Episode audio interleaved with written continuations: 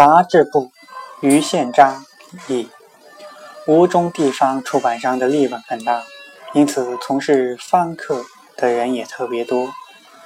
为此，出版商相当苦恼。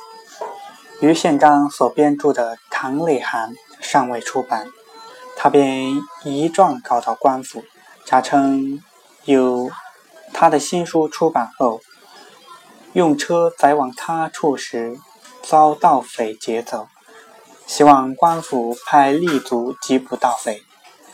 他并且出钱悬赏缉捕盗书贼。